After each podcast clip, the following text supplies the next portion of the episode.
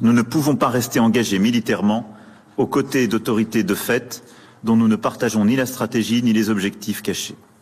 C'est la situation à laquelle nous sommes confrontés aujourd'hui au Mali.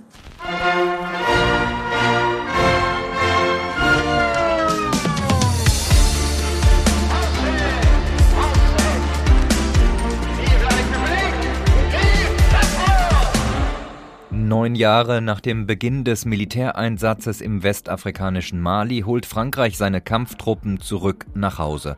Staatspräsident Emmanuel Macron verkündete diese Entscheidung im Februar, auch weil man es mit einer malischen Führung zu tun habe, deren Strategie und verborgenen Ziele Frankreich nicht mehr teile.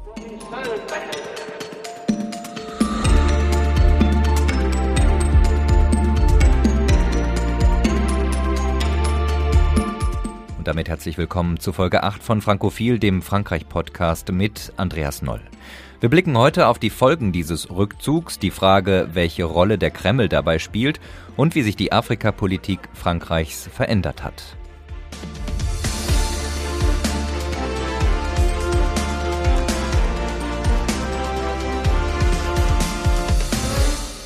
Am Abend des 11. Januar 2013 wandte sich Staatspräsident François Hollande mit ernsten Worten an die französische Bevölkerung. Im Namen Frankreichs, so Hollande, habe er der Bitte des malischen Staatspräsidenten entsprochen und französische Truppen in die frühere Kolonie entsandt. J'ai donc, au nom de la France, répondu à la demande d'aide du président du Mali, appuyé par les pays africains de l'Ouest. Les forces armées françaises ont apporté cet après-midi leur soutien aux unités maliennes pour lutter contre ces éléments terroristes. Staatspräsident François Hollande im Januar 2013. Die französischen Soldaten, so Hollande, würden seit dem Nachmittag den malischen Einheiten im Kampf gegen den Terror zur Hilfe eilen. Tatsächlich war die Situation im Land im Januar 2013 dramatisch. Nachdem sich im Jahr zuvor im Norden Malis Tuareg-Rebellen erhoben hatten und einen eigenen Staat verlangten, hatten sich islamistische Terroristen den Kämpfern angeschlossen und in den Folgewochen immer mehr Gebiete erobert. Die Hauptstadt Bamako war sogar in Gefahr. Die französischen Truppen konnten mit der Operation Serval die Offensive zurückschlagen. Innerhalb weniger Wochen drängten sie die Islamisten und Aufständischen in den weitläufigen und wüstenartigen Norden des Landes zurück. Doch der Kampf gegen die Islamisten ging auch in den Jahren danach weiter. Auf die Operation Serval folgte 2014 die Operation Barkhane, die den Kampf gegen den Terror neben Mali auch auf die früheren französischen Kolonien Burkina Faso, Tschad, Mauretanien und Niger ausweitete. Parallel dazu sollte die UN-Mission MINUSMA den brüchigen Frieden im Land stabilisieren und die Bevölkerung schützen. Die EU wiederum engagierte sich mit einer Ausbildungsmission EUTM in Mali, um die Soldaten und Polizisten so weit zu stärken, dass sie sich in Zukunft selbst gegen Terroristen zur Wehr setzen könnten. Deutschland beteiligt sich mit mehr als 1000 Soldaten an der Ausbildungsmission EUTM und der UN-Mission MINUSMA. Warum sich Deutschland militärisch in Westafrika so massiv engagiert, erklärte der damalige Verteidigungsminister Thomas de Maizière wie folgt. Das bedeutet eine Bedrohung für die ganze Sahelzone. Äh, und Mali ist nur eine Grenze vom Mittelmeer entfernt. Es liegt also auch im europäischen Interesse, dass der Terrorismus sich äh, in Mali nicht ausbreitet. Der damalige Verteidigungsminister Thomas de Maizière. Die Bilanz dieser Missionen von EU und UN waren indes zuletzt bescheiden. Die Sicherheitslage in Mali verschlechterte sich zusehends. Hinzu kommt, dass sich 2020 das Militär in Bamako an die Macht geputscht hat. Nun also zieht sich mit Frankreich der Anker dieser militärischen Missionen in Mali zurück und über die Folgen möchte ich jetzt sprechen mit der Politikwissenschaftlerin Ronja Kempin. Sie forscht bei der Stiftung Wissenschaft und Politik in Berlin zur französischen und europäischen Sicherheitspolitik. Hallo nach Berlin, Frau Kempin. Hallo. Ulf Lessing beobachtet die Lage in Westafrika vor Ort. Er ist Leiter des Regionalprogramms Sahel der Konrad-Adenauer-Stiftung mit Sitz in Bamako. Hallo, Herr Lessing. Hallo. Frau Kempin, Mitte Februar haben Frankreich, seine europäischen Partner und Kanada angekündigt, ihre Truppen aus Mali abzuziehen. Das betrifft den französisch geführten Kampfeinsatz Barkhane und den militärischen Einsatzverband Takuba, mit dem europäische Staaten Terroristengruppen in der Sahelzone bekämpfen. Die gemeinsamen Missionen sollen bis Mitte des Jahres beendet werden, so heißt es. Wie bewerten Sie diese Ankündigung? Ist das aus französischer und europäischer Perspektive das Eingeständnis eines Scheiterns im Westen Afrikas? Ja, so hart wäre ich vielleicht in meiner Beurteilung nicht ganz, aber auf jeden Fall, glaube ich, ist es wichtig festzuhalten, dass es Frankreich nicht gelungen ist, ähm, die Ziele zu erreichen, die es sich 2013 gesetzt hat, ähm, als es die Operation damals Serval, dann später eben Barkhane äh, in Mali gestartet äh, hat. In der Spitze hat es ja 5000 Soldatinnen und Soldaten im Land ähm, gehabt und es wollte in Mali und aus Mali heraus den internationalen Terrorismus bekämpfen und gleichzeitig natürlich das Land ein Stück weit befrieden. Dann Jahre später kam es eben zum Putsch im Putsch äh, in äh, Mali. In jedem Fall ähm, ist ja im Land eine Militärjunta an der Macht und die hat Frankreich, wenn Sie so wollen, zum Abzug quasi aufgefordert. Zumindest hat sie sich doch sehr stark geweigert, die Bedingungen zu erfüllen, die Frankreich an eine Fortsetzung des Einsatzes gebunden hat, insbesondere die Abhaltung ähm, von freien und fairen Wahlen, äh, aus der dann eine neue Regierung hervorgehen sollte. Diese hätten eigentlich im letzten Jahr stattfinden sollen. Dann hieß es, nein, sie finden 2022 statt. Und äh, zuletzt hatte dann die Militärjunta gesagt, naja, wir denken so in, über einen Zeitraum von fünf Jahren nach ähm, frühestens. Herr Lessing, die Frage geht direkt an, an Sie weiter. Warum will die Regierung, die Militärregierung in Mali, die Franzosen loswerden? Also ich glaube, diese Regierung äh, will einfach sich ein bisschen von Frankreich emanzipieren.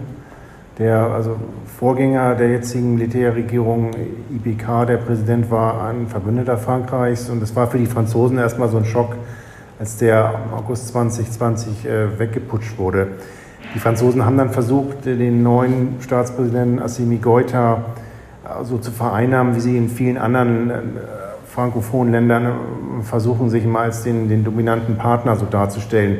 Da, da, haben die sich gegen gewehrt und haben sich äh, so eine Partnerschaft mit Russland äh, aktiviert. Die war schon unter, unter IBK geschlossen worden, aber man hat es dann hier dann umgesetzt, sich Militärausbilder ins Land geholt und das war dann für, für Frankreich die rote Linie. Ich, ich denke, wenn, äh, wenn, wenn Goethe, wenn er mit Frankreich kooperiert hätte, so wie das Paris gewollt hat, dann, dann wäre es wahrscheinlich nicht zu dieser Eskalation gekommen. Aber das ist jetzt nur Spekulation. Natürlich hat der zweite Coup das dann nochmal schwieriger gemacht und das ist dann für die westliche Staatengemeinschaft insgesamt unakzeptabel geworden, zusammen mit, dem, mit der Ankunft der, der Russen hier in, in Mali. Was bedeutet das für die Bevölkerung konkret vor Ort, dass die Franzosen da jetzt gescheitert sind? Also momentan schwimmt das Land so auf einer nationalistischen Welle, die getrieben ist vom allgemeinen Anti-Frankreich-Sentiment, aber da, da, wird es schon Erwachen noch geben, weil äh, gerade im Norden, äh, es fängt damit an, dass die französische Armee neben der Bundeswehr und der UNO-Mission eigentlich die größten Arbeitgeber sind. Da werden viele Leute ihre, ihre Jobs verlieren und ich denke, die Sicherheit im Norden wird insgesamt äh, zurückgehen wieder. Es wird, die Terroristen werden, die werden da schnell merken, dass die Franzosen nicht mehr da sind, auch wenn die das jetzt von Nachbarländern machen wollen, die Franzosen. Das ist aber eigentlich nicht realistisch. Und so wird sich dann die allgemeine Instabilität wieder in Mali wieder, wieder ausdehnen. Das zeigt dann auch, dass die, die Mission insgesamt, die, der Einsatz der Franzosen schon was gebracht hat. Es hat schon die, die, Dschihadisten so in Schach gehalten. Und das wird sich sicherlich ändern, wenn die Franzosen erstmal weg sind, dass es dann keinen, keinen Gegenpartner gibt. Denn die Bundeswehr und die MINUSMA, die UNO-Mission, das sind ja rein, rein defensive äh, Operationen, die, die, die kämpfen nicht aktiv. Welche Konsequenzen hat das für diese Operation? Gehen Sie davon aus, dass am Ende alle westlichen Militäroperationen aus Mali verschwinden werden? Also ich denke mit Deutschland, also die denken darüber nach, hier zu bleiben und versuchen jetzt einen Weg zu finden, wie die, die UNO-Mission äh, weiter fortgesetzt werden kann. Das Problem war, Frankreich war im Prinzip zuständig für die, für die Luftunterstützung, wenn immer es einen Anschlag gab und auch für Verwundetenversorgung. Wir haben ein großes Lazarett in, in Gao und das äh, wird nicht so einfach, die zu übersetzen. Wenn, wenn es da jetzt keinen Partner gibt, der sich jetzt äh, aufdrängt, ich sehe da eigentlich keinen, dann wird die Bundeswehr, wenn sie denn hier bleibt, dann äh, mit Sicherheit vorsichtiger agieren. Die Bundeswehr kann nicht mal so viel aus ihrem Camp in Gau rausgehen und die anderen äh, UNO-Partner, denen geht es genauso. Also denen fehlt auch die Luftüberwachung. Die werden sich äh, sehr stark einschränken müssen mit, mit ihren Bewegungen und dann, wird sich als Konsequenz auch weniger Entwicklungshilfe geben, weil die, die waren ja die einzigen Sicherheitsgarantien für GIZ und andere Agenturen, die vor Ort Entwicklungsprojekte durchgeführt haben. Äh, Frau Kempin, Herr Lessing hat gerade gesagt, es gibt dort äh, in Mali eine nationalistische Welle. Stolz darauf, dass die Franzosen das Land verlassen. Wie wichtig ist Afrika äh, heute noch für das nationale Selbstverständnis in Frankreich? Noch vor ein paar Jahren sagte ein Forscher, ich glaube, das war sogar aus Ihrem Haus, das frankophone Afrika sei so wichtig wie die Atomwaffen für Paris. Stimmt das heute auch noch? Schwieriges Thema. Französische äh, Afrikapolitik ist ja immer ein sehr äh, leidenschaftliches Thema, äh, auch im Deutsch-Französischen ein schönes Streitthema. Ich glaube, wir haben es in Frankreich erlebt, äh, unterschiedliche Präsidenten, sehr stark äh, François Hollande, aber auch äh, Emmanuel Macron, sind angetreten mit dem Versprechen, die Afrikapolitik ihres Landes auf eine neue Grundlage zu stellen und äh, dem afrikanischen Kontinent, also den ehemaligen französischen Kolonien in Westafrika, mehr Eigenständigkeit zuzulassen. Wann immer sich dann aber eine Krise anbahnte, hat sich Frankreich eben gleichwohl als Patron aufgestellt und ist unterschiedlichen afrikanischen Staaten ähm, zur Seite gesprungen. Es geht dem Land natürlich zum einen dabei immer um Rohstoffinteressen, dabei ist es aber nicht allein. Es geht äh, Frankreich äh, in Afrika zunehmend natürlich auch ähm, um Geopolitik. Es ist nämlich nicht mehr allein auf dem afrikanischen, auch nicht mehr auf dem westafrikanischen äh, Kontinent. Die Chinesen, aber vor allem Russland und die Türkei sind in den letzten Jahren mit Macht ähm, ja in den französischen Hinterhof sozusagen eingedrungen und machen äh, Frankreich da seine Rolle letztendlich ähm, streitig. Ich würde mich nicht zu dem Vergleich versteigen, dass Afrika so wichtig ist wie die Atomwaffen und die atomare Bewaffnung für Frankreich. Aber natürlich ist es immer noch ein Element, aus dem das Land sein Sendungsbewusstsein zieht, ähm, auf das es seine internationale Rolle gründet.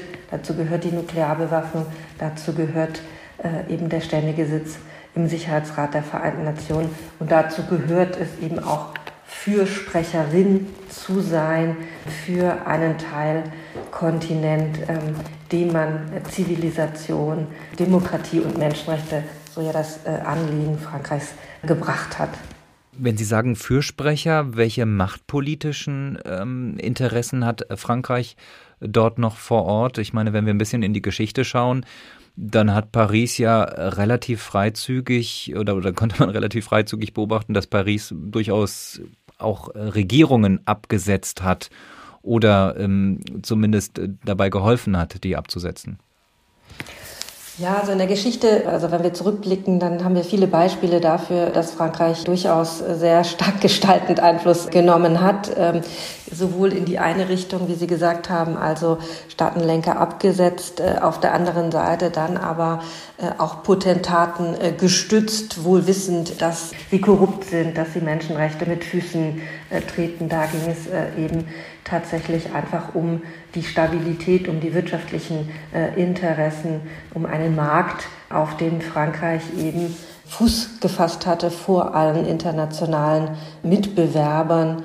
Denken Sie an den äh, Erdölsektor als, als ein Beispiel, aber natürlich auch im Niger die Uranvorräte, die für Frankreich äh, wichtig sind, für die zivile, aber auch äh, die militärische Atomindustrie, die das Land hat.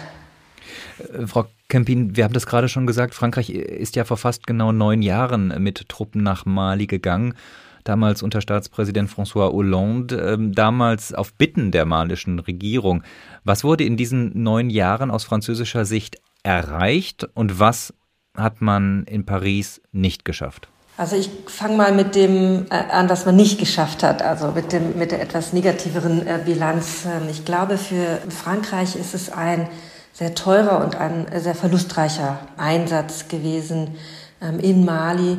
Über 700 äh, Millionen Euro jährlich äh, hat äh, der Einsatz in Mali gekostet für Frankreich. Es haben viele Soldatinnen und Soldaten tatsächlich ihr Leben in Mali verloren, sind immer wieder in Hinterhalte geraten. In der Bevölkerung hat sich tatsächlich immer weiter eine Desillusion breit gemacht darüber, was man denn eigentlich in Mali wird sozusagen erreichen können. Umgekehrt glaube ich, aber auch da traue ich auf das Urteil von Herrn Lessing, ähm, der das äh, vor Ort äh, eben beobachtet. Ich, aber es sind natürlich sehr viele malische Sicherheitskräfte ausgebildet worden, nicht nur von Frankreich, sondern äh, auch von der EUTM, e also der Ausbildungs- und Trainingsmission der Europäischen Union, die ja Frankreich maßgeblich angetrieben hat, beziehungsweise deren Zustandekommen Frankreich ja maßgeblich zu verantworten ähm, hat. Also das Bemühen um den Wiederaufbau, muss man ja sagen, staatlicher Strukturen und eines staatlichen Gewaltmonopols, der ist schon in Teilen gelungen. Ähm, Herr Lessing wird mir gleich widersprechen und sagen, na ja, aber wieso putscht dann das Militär ähm, und putscht man noch im Militär gegen das äh, Militär? Das ist ja vielleicht ein Widerspruch in sich und äh, das stimmt vermutlich auch.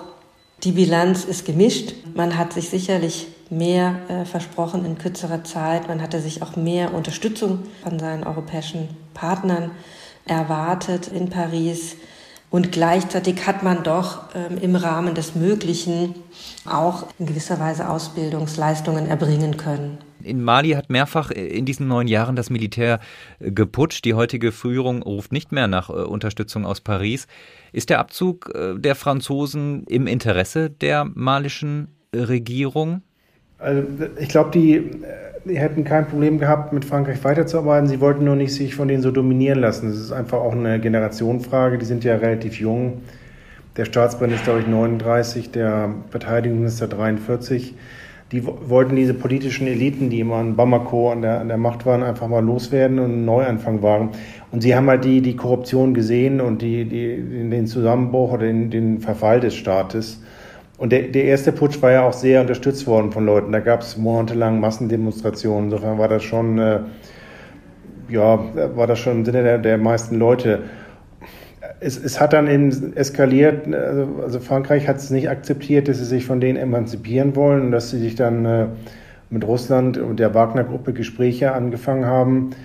Die Franzosen haben den dann versucht, einfach schlichtweg loszuwerden. Das muss man ganz klar so sagen. Die mit, mit allen Mitteln oder zumindest äh, irgendwie die und, weiter unter Druck zu setzen. Es gibt so eine verbale Eskalation auf beiden Seiten und ich, ich vermute nur, dass die, die Franzosen den auf die, auf die Weise einfach unter Druck setzen wollten nicht mit den Russen einen Vertrag abzuschließen, als sie es dann gemacht hatten. Das war dann der endgültige Bruch, der dazu kam. Ich glaube, man muss bei der Entscheidungsfindung auch noch beachten, dass die Malier sehr schockiert waren, dass der Westen so schnell aus Afghanistan abgezogen ist. Da gab es ja einige Debatten im Fernsehen und deswegen haben sie relativ schnell, sie haben gesehen, mit Frankreich kommen sie nicht zu, zustande und dann, und die, was die Europäer ihnen anbieten als diese Trainingsmission, ist auch nicht sehr effektiv. Und die wollten relativ schnell jemanden haben, der ihnen sozusagen also einmal Kampfhubschrauber liefert, die sie, die sie kennen, die einfach zu bedienen sind und dann eben Trainer oder Söldner, wie man die nennen mag, die mit den Soldaten an die Front geben. Da ist dann, Russland hat das als, als Lücke halt entdeckt und da kam so eine vieles zustande dann. Und wir, wir haben halt nie ein äh, robusteres Mandat hier anbieten wollen. Und dass diese europäische Trainingsmission nicht sehr erfolgreich ist, das ist ja, die trainieren ja mit Holzgewehren. Das ja, hat, hat wenig gebracht. Auch, es gibt auch sehr viele strukturelle Probleme auf malischer Seite, dass keiner weiß, wie viel Soldaten es überhaupt gibt. Aber die, die Russen haben da denen zumindest was, was angeboten, was aus ihrer Sicht irgendwie mehr, mehr Sinn macht. Ob es nun zum Erfolg führt, da bin ich auch am Zweifel. Es sind ja vielleicht ein paar hundert Russen, die es hier gibt, die werden hier nicht den äh, Konflikt gewinnen. Es gibt ja auch so keine militärische Lösung. Aber so kurzfristig ja, ist das was, was die Malier wollten und was die, die Russen denen geliefert haben.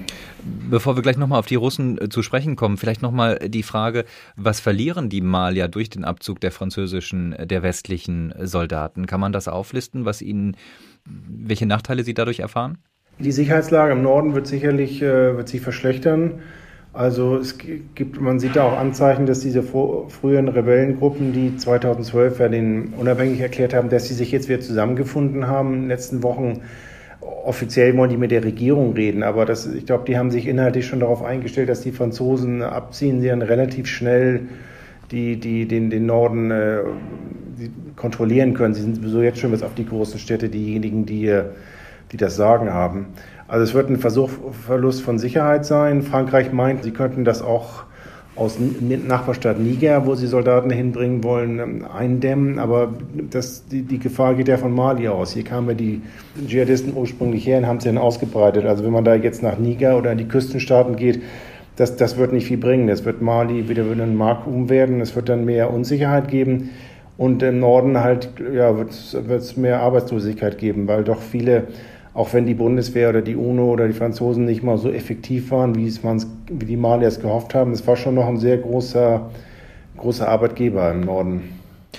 Jetzt haben Sie die Dschihadisten erwähnt. Sind, ist das die einzige Gruppe, die in das Machtvakuum stößt, ähm, was die Franzosen hinterlassen? Nee, also es sind einmal sind sehr verschiedene. Also Dschihadisten ist nicht wie in Afghanistan, dass man so wie die Taliban eine, eine dominierende Gruppe hat. Es sind ganz, ganz verschiedene, die häufig mit, mit lokalen Gruppen sich verbünden und wo es auch gar nicht nur um Religion eigentlich weniger geht. Es geht mehr um, das ist eine Alternative zum Staat, der, der nicht existiert und es geht um, um wirtschaftliche Interessen. Also ein großes Thema ist momentan also sind Goldminen. Da, da wird sehr viel geschürft und dann das Gold geschmuggelt und im, im Norden ist sowieso das Hauptgeschäft immer der Schmuggel gewesen von Waren, von allen, von bis Drogen bis zu Waffen, Konsumgüter, wie billiges Benzin aus Algerien und ähm, das ist eigentlich das, äh, das Hauptthema. Die, die, also es geht mehr um, um Geschäftsinteressen und weniger um, um irgendeine Ideologie. Da gibt es sicherlich einen harten Kern, aber es sind hauptsächlich die meisten Leute sind einfach nur Mitläufer, sind arbeitslose Jugendliche, die, die, die keinen Job finden. Man denkt, Durchschnittsalter hier 15 Jahre.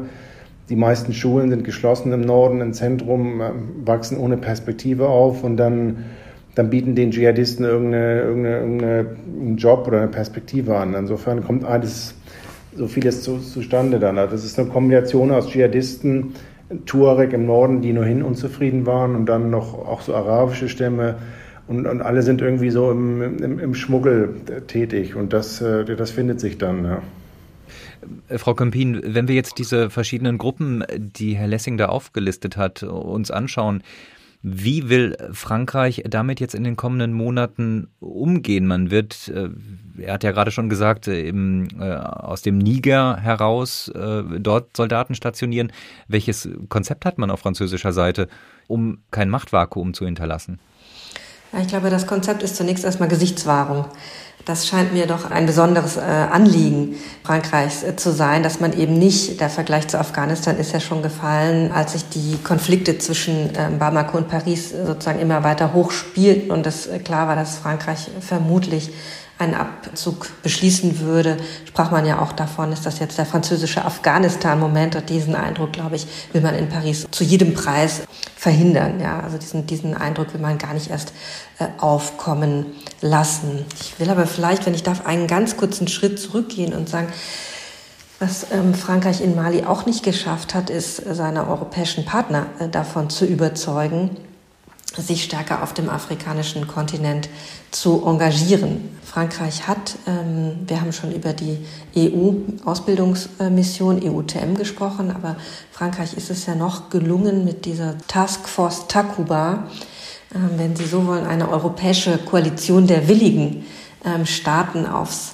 Gleis äh, sozusagen zu setzen, die an der Seite Frankreichs Spezialeinheiten ähm, nach Mali entsendet haben, um dort eben Terrorismus zu bekämpfen. Frankreich hatte ein doppeltes Anliegen ähm, dabei.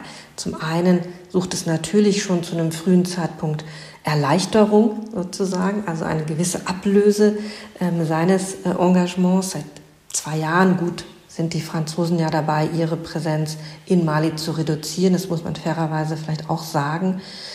Und zum anderen will Frankreich ja immer oder sieht sich als Antreiberin, auch Präsident Macron als Antreiber dessen, was er die europäische Souveränität nennt. Er möchte ja, dass die Europäische Union in der Sicherheits- und Verteidigungspolitik sehr viel stärker autonom oder souverän ihm wird, das heißt eigenständig reagieren kann. Ihm schmeckt dabei überhaupt nicht, dass der, wenn Sie so wollen, dass der vertragliche Rahmen, in dem sich die Europäische Union befindet, nämlich die gemeinsame Sicherheits- und Verteidigungspolitik, auf dem Einstimmigkeitsprinzip beruht und damit sehr schwerfällig im Treffen von Entscheidungen und im Umsetzen von Entscheidungen äh, ist. Und seine Alternative, die er bieten wollte, war eben Gruppierungen sozusagen zu animieren von willigen und fähigen Staaten, eben die ein gemeinsames Interesse, ein gemeinsames Ziel verfolgen, ähm, dieses dann eben auch möglichst schnell einvernehmlich in die Tat umzusetzen. Und mit Frankreich zieht Takuba äh, eben auch äh, ab. Der Rückzug ist eben zum gleichen Zeitpunkt beschlossen worden. Und damit ist es Frankreich ähm, eben zum einen nicht gelungen, diese Souveränität der Europäer sozusagen unter Beweis zu stellen. Und es ist ihm auch nicht gelungen, ein Argument dafür zu liefern, diesen starren äh, Rahmen der gemeinsamen Sicherheits- und Verteidigungspolitik etwas aufzuweichen zugunsten flexiblerer Formate. Und gerade sozusagen in der Europäischen äh, Union und in seinem Antreiben der anderen EU-Mitgliedsstaaten ist, glaube ich, für Frankreich ähm, der Rückzug aus Mali mindestens ebenso ein großes Scheitern wie in Mali ähm, selbst. Also fällt so ein bisschen hinten runter jetzt vor dem Hintergrund dem Krieg äh, Russlands gegen die Ukraine, aber ist, glaube ich, für die Zukunft ein Punkt, über den wir noch zu sprechen haben. Also die Lehren auch, die für die Europäische äh, Union und auch für die Europäer äh, aus diesem Einsatz resultiert. Welchen Charme hatte denn äh, diese Mission Takuba für die europäische Souveränität, für dieses Konzept aus französischer Sicht? Ja, aus französischer Sicht, glaube ich, war es wirklich ähm, zu sagen, Mensch, guck mal, also A, wir sind schon da.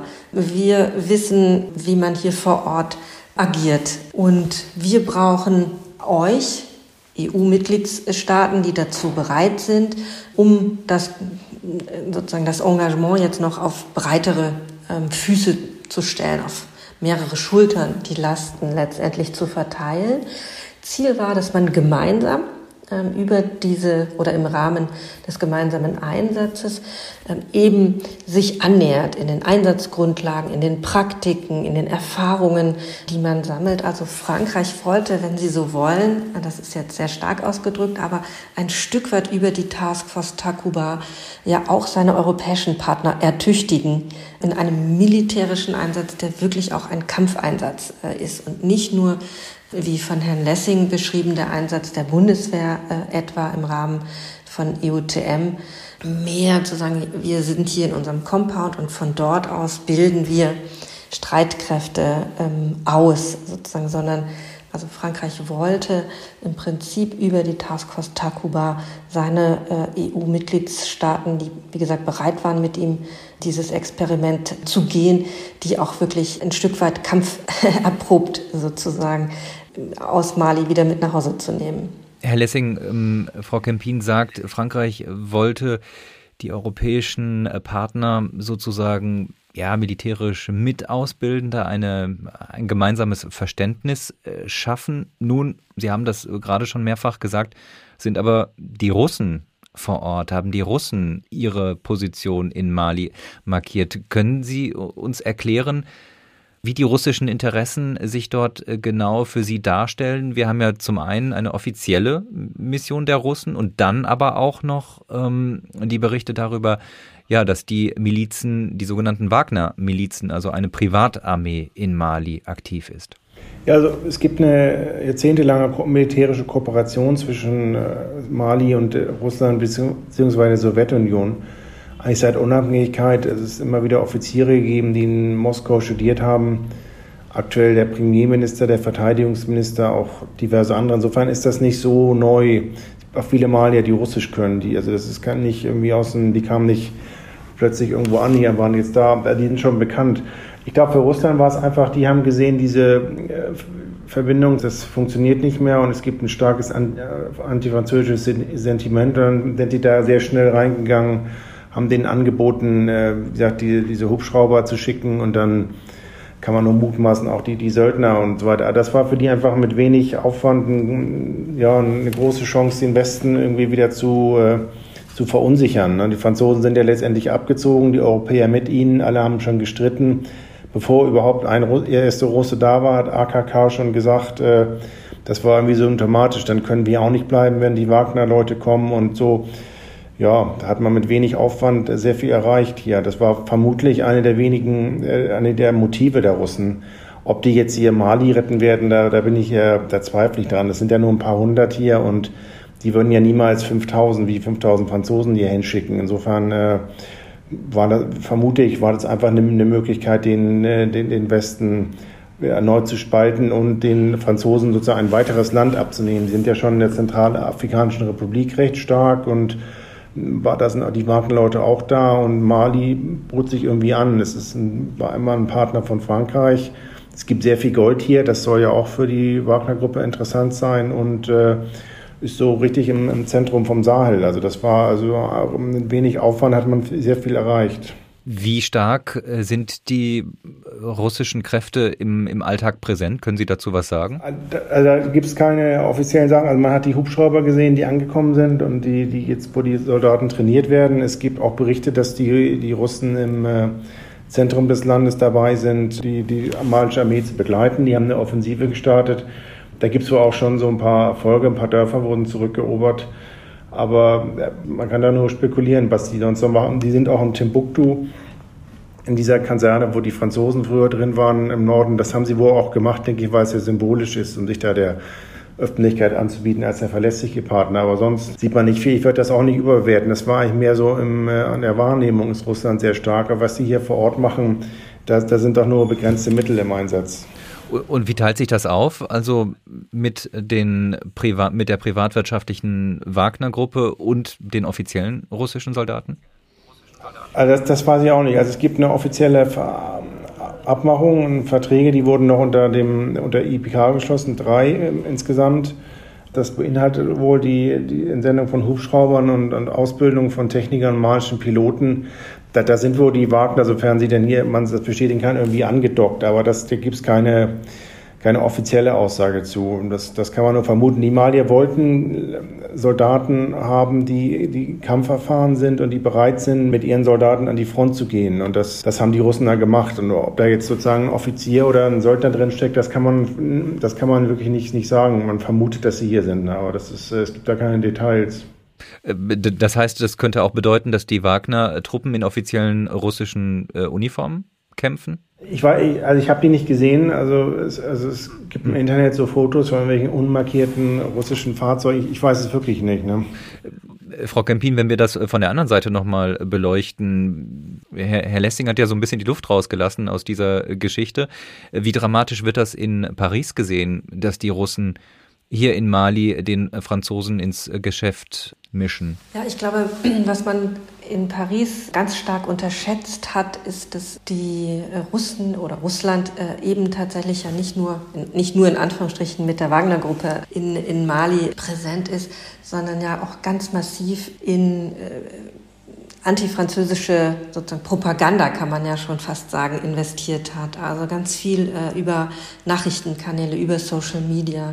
Das vorhandene antifranzösische Gefühl, was Herr Lessing äh, beschrieben hat, ja noch ganz gezielt sozusagen angeheizt äh, haben, angefacht haben und damit, äh, glaube ich, auch noch mal dazu beigetragen haben, äh, dass sich eben die Stimmung im, im Land gegen Frankreich doch noch mal sehr stark verschlechtert äh, sozusagen hat. Ich glaube, das hat man äh, unterschätzt und finde es ganz interessant, dass Präsident Macron jetzt auch noch mal in Reaktion auf den russischen Angriff auf die Ukraine gesagt hat, man investiert noch mal ganz, ganz stark in Frankreich gerade in diese Desinformationskampagnen. Man äh, stärkt da die eigenen ähm, Fähigkeiten äh, und äh, ich glaube, das ist eine der Reaktionen, die auch auf Mali sozusagen gemünzt sind oder als eine Erfahrung der Auseinandersetzung mit Russland in Mali sozusagen zurück gehen und die sich jetzt erneut in der Ukraine sozusagen zeigen. Und ansonsten ist es, wie Sie es schon angedeutet haben, glaube ich, ähm, für Frankreich im Moment außen- und sicherheitspolitisch ähm, kein günstiger Zeitpunkt. Ich glaube, Emmanuel Macron hatte sich die französische EU-Ratspräsidentschaft ähm, ein Stück weit anders äh, vorgestellt, gerade mit Blick auf äh, eben sein Lieblingsschlagwort, die europäische Souveränität. Er musste in äh, Mali den Rückzug verkünden. Und gleichzeitig ist es ihm nicht gelungen, als Vermittler im russisch-ukrainischen Konflikt aufzutreten. Er hat, wie auch Deutschland, erst sehr spät wieder Gehör äh, sich verschaffen können. Zunächst erstmal haben ja Anfang des Jahres in Genf äh, Russland äh, und die USA über die europäische Sicherheit gesprochen, und zwar ohne die äh, Europäer. Macron ist es dann gelungen, wieder in die Vorhand ein Stück weit zurückzukommen, aber alle Wege nach Kiew und nach Moskau, die er genommen hat, führten ihn ja zunächst über Washington. Frau Campin, wenn ich da nochmal anschließen kann, wenn ich das richtig gelesen habe, dann hat der Abzug der Franzosen ja nichts, nichts damit zu tun, dass man die Truppen jetzt unbedingt an anderer Stelle brauchen würde. Aber wir haben ja jetzt durch den ähm, Ukraine-Krieg die Situation, ja, dass neue Lasten auf die Bündnisverteidigung zukommen. Ähm, wir haben das in Deutschland gesehen durch die Rede des Bundeskanzlers ähm, ja, am, am Sonntag im Bundestag. Da wird also die Sicherheitspolitik äh, vom Kopf auf die Füße gestellt, zumindest in Deutschland. Glauben Sie, dass das Auswirkungen haben wird, inwieweit die Franzosen und die Europäer in Zukunft äh, bereit sein könnten, ja, solche Stabilisierungsmaßnahmen, solche Unterstützungsmaßnahmen in Afrika noch zu machen? Ja, ich glaube, die Überzeugungsarbeit, die Frankreich zu leisten hat, ähm, sollte es sich nochmal zu einem Einsatz in Afrika ähm, durchringen in naher Zukunft, die wird noch größer sein, äh, als sie es ähm, ohnehin schon in den letzten Jahren war. Es war ja so, dass kein europäisches Mitgliedsland wahnsinnig begeistert davon war, Frankreich in Afrika zu unterstützen ähm, zu oft wird dem Land ja eben noch Postkolonialismus vorgeworfen. Das ist nicht immer treffend, aber es ist auch nicht immer komplett falsch, glaube ich, als Vorwurf. Herr Lessing hat ja auch ganz gut beschrieben, wie Frankreich äh, aufgetreten ist und mit welchen Erwartungen ähm, es seinen Partnern entgegentritt. Also von einer, glaube ich, gleichberechtigten Partnerschaft ist Frankreich äh, in Afrika mit vielen afrikanischen Staaten doch noch ein Stück weit entfernt, obgleich die Rhetorik was anderes sozusagen vermuten lässt. Also kurzum, ich glaube, der Angriff Russlands auf die Ukraine ähm, wird in Europa eine sehr starke Rückbesinnung ähm, auf die Territorialverteidigung mit sich äh, bringen. Wir haben ja schon Kurskorrekturen dahingehend seit 2014 in nahezu allen äh, Mitgliedstaaten der Europäischen Union und der NATO festgestellt oder gesehen, Frankreich war da immer so ein bisschen außen vor, hat sich engagiert in, äh, an der NATO-Ostflanke, äh, aber im Rahmen 200, 250 Soldatinnen, ähm, die das Land entsendet, ähm, hat jetzt jüngst noch weitere 500 äh, eben nach, nach Rumänien. Aber das sind natürlich Zahlen, die nicht vergleichbar sind mit Frankreichs Engagement in Afrika. Und ich glaube, das wird für Frankreich wirklich schwieriger zu, er zu erklären, warum man sich erneut in Afrika engagieren ähm, soll für die äh, Belange.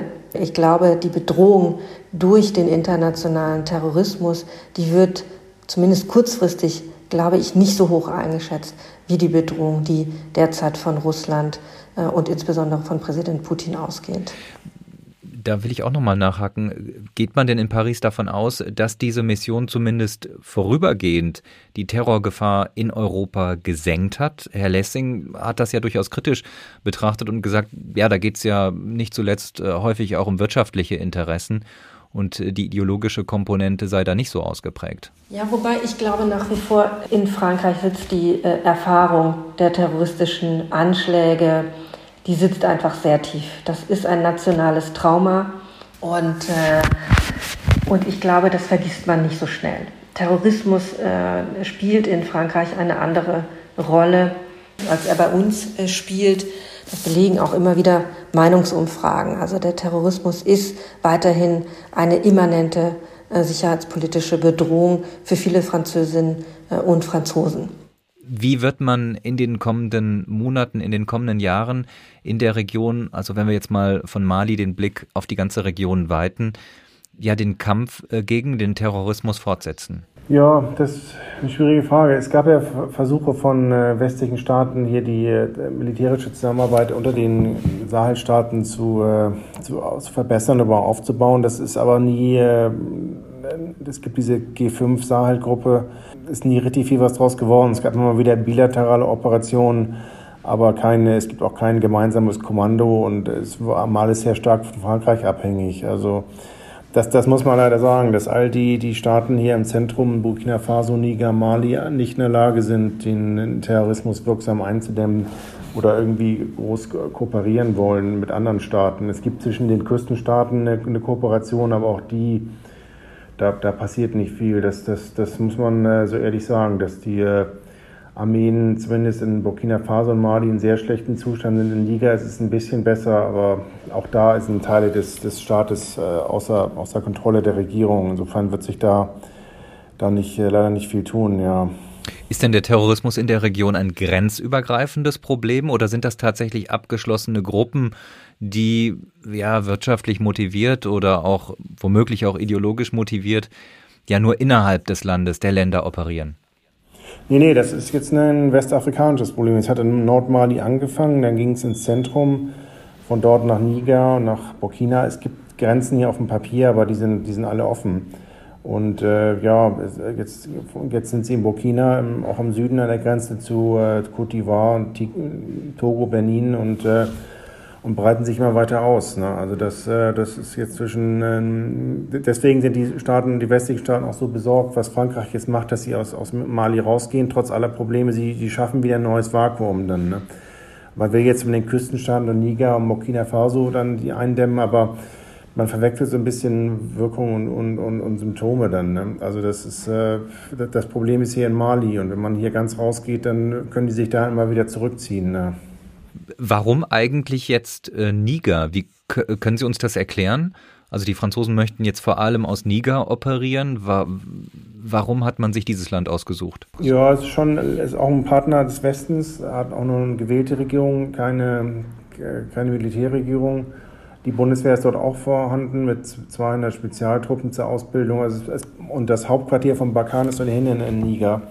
Insofern bietet sich das schon an. Allerdings muss man sagen, dass da auch das, äh, die ist zwar noch stabil, aber es ist auch nicht, äh, nicht so, wie man sich wünscht. Und es gibt auch ein antifranzösisches Sentiment. Es gab vor ein paar Monaten so einen französischen Militärkonvoi, der da aus Abidjan äh, nach, nach Gao ging über Burkina und Niger. Und der wurde in Niger auch, auch tagelang festgehalten von, von, von Dorfbewohnern. Insofern ist es nicht ganz ohne Risiko, jetzt da noch mehr Truppen hinzuschicken oder Militäroperationen da noch zu verstärken, weil dann wird das antifranzösische Sediment da noch stärker werden. Dann könnte man eventuell eine Situation haben wie in anderen Ländern die Gefahr eines Coups. Und, und ja, es hat halt eine sehr, Niger hat eine sehr lange Grenze mit Mali, insofern macht es schon Sinn, da, da mehr zu machen. Das ist allerdings innenpolitisch äh, schwierig, ja. Da höre ich so ein bisschen heraus, wie man es macht, macht man es falsch, oder? Ja, klar, also ich denke, wenn äh, Frankreich oder hoffentlich nicht die Bundeswehr irgendwann abzieht, dann werden viele sagen, es war ja doch nicht so schlimm. Ne? Also hat, der Einsatz hat schon was gebracht dann. Ne? Es war, es gab, glaube ich, übersteigerte Erwartungen auf beiden Seiten, sowohl von, äh, von den Maliern wie auch von den, den westlichen Partnern, aber es hat schon so einen Beitrag zur Stabilität geleistet und äh, ja, jetzt die, die neue Strategie, wie gesagt, wie Frau Kempin gesagt hat, man will unbedingt vermeiden, man hat hier so ein Afghanistan-Scheitern und tut jetzt so, wir, wir verlegern nur ins Nachbarland und so, aber im Prinzip äh, auch französische Militärs sagen, dass das nicht sehr erfolgreich sein wird. Ja. Letzte Frage tatsächlich. Was heißt denn ähm, das Kapitel Mali jetzt für die deutsch-französischen ähm, Beziehungen? Deutschland ist da ja auch vor allem reingegangen. Herr Lessing hat ja gerade gesagt, er wünscht sich, dass äh, die Bundeswehr da noch möglichst lange bleibt, ähm, weil die Franzosen das wollten. Ja, es ist tatsächlich eine schwierige Frage, wie Sie es gesagt haben. Also wir haben immer so äh, Auf- und Abbewegungen in der deutsch-französischen Zusammenarbeit, gerade mit Blick auf Afrika. Mali war, glaube ich, das erste Mal, dass die Deutschen gesagt haben, wir gehen rein, um Frankreich zu entlasten. Äh, 2015 nach den äh, terroristischen ähm, Anschlägen und sind seither ähm, geblieben. Sie haben sich ein Stück weit, also die Bundeswehr hat sich äh, emanzipiert sozusagen von Frankreich ähm, durch die Beteiligung an EUTM und vor allem durch die Beteiligung an MINUSMA. Ähm, obgleich, wie Herr Lessing gesagt hat, ja die Abhängigkeit von der französischen Infrastruktur, auch der militärischen Infrastruktur Frankreichs enorm ähm, ist. Ich glaube, wenn ich das positiv wenden kann, dann ähm, würde ich mir erhoffen, dass die Erfahrung äh, in Mali oder aus Mali, die beide Seiten gemacht haben, Berlin und Paris, dazu führen, dass man sich tatsächlich mal an einen Tisch setzt und ein gemeinsames Vorgehen ähm, für Afrika in aller Offenheit ähm, diskutiert und ein bisschen sozusagen darüber hinwegkommt, was wir eigentlich traditionell, wie gesagt, oder klassischerweise immer erlebt haben. Also die Franzosen gehen nach Afrika und wundern sich, dass keiner mit will, insbesondere die Deutschen nicht mitwollen, fühlen sich allein äh, gelassen, im Stich gelassen von ihren Partnern, geben das auch sehr stark kund. Dann gehen vielleicht die Partner, auch die Deutschen, äh, mit ähm, aus Verbundenheit zu Frankreich, fühlen sich aber eigentlich nicht so richtig wohl. Und am Ende des Tages schauen sich beide Seiten an und sagen, ja, aber du bist schuld, nein, du bist schuld, du hast zu wenig, du hast zu viel gemacht. Das wäre, glaube ich, meine, mein Wunsch, meine Hoffnung, aber auch ein Stück weit zu sagen, also diese Erfahrung positiv gewendet könnte doch eigentlich ein Anlass sein für eine neue, ernsthafte Auseinandersetzung zwischen Deutschland und Frankreich über Afrika. Unsere Interessen, aber vor allem auch die Herausforderungen des afrikanischen Kontinents, denen wir uns gemeinsam stellen wollen. Und das war Folge 8 von Frankophil, dem Frankreich-Podcast. Heute über den französischen Rückzug aus Mali. Zu Gast waren Ronja Kempin von der Stiftung Wissenschaft und Politik in Berlin und Ulf Lessing vom Regionalbüro Sahel der Konrad-Adenauer-Stiftung in Bamako. Wissenschaftliche Begleitung dieser Folge Landry Charrier vom CIRIS der Universität Sorbonne in Paris. Vielen Dank für euer Interesse, sagt Andreas Noll.